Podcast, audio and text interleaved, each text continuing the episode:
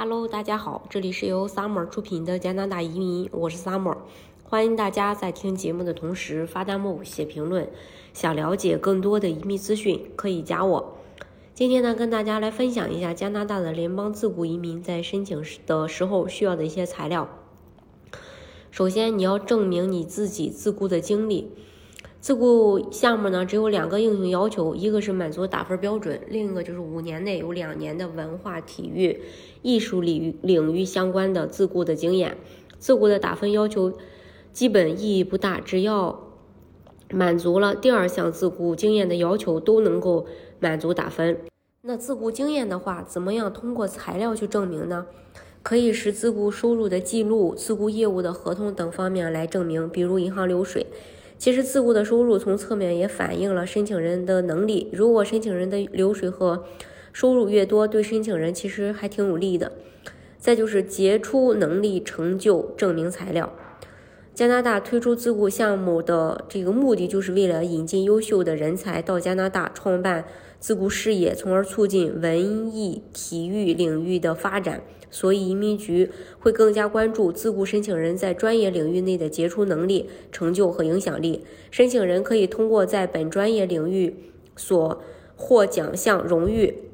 参加的大型商业活动情况、担任协会会员等情况、国会期刊、网络等媒体报道、已有的作品、专利、行业推荐信等等。其次，申请人还要提供能证明专业水平和业务能力的材料，比如舞蹈老师可以是上课记录，画家可以是画展等等。总之，申请人准备的材料越详细越好。不仅仅是收集现有的证明文件，需要开拓思维，寻求更多其他第三方证明材料。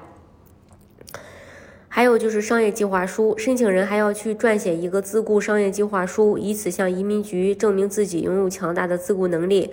再到加拿大身份登，嗯，在拿到加拿大身份登录，呃，加拿大以后能够在当地开展自雇事业，这方面也是移民局看重的。不管商业计划书，呃，能不能真实落地，申请人在实际登录之后是非必须、非必须履行商业计划的，移民局呃无权干涉，但也不能因此将商业计划书写的过于天马行空。自雇商业。计划书的撰写有很大的学问，因为自雇虽然属于商业移民项目，但是移民局的目的并不是引进优秀的企业家，而是优秀的文体艺术人士。简单来说，自雇商业计划书的重点不是证明怎么创办企业、实现盈利，而是表明申请人可以依靠自身优秀的自雇能力到加拿大继续发展自雇业务，能够促进加拿大文体艺术领域的发展。为加拿大社会和文化带去价值，所以商业计划书的撰写也要掌握好分寸，既要体现商业价值，也要体现社会文化价值，既不能写得很一般，也不能写得太专业，要通过这个真实的语言让移民官看懂，巧妙地打动移民官，让移民官相信你就是他们要找的优秀自雇人士。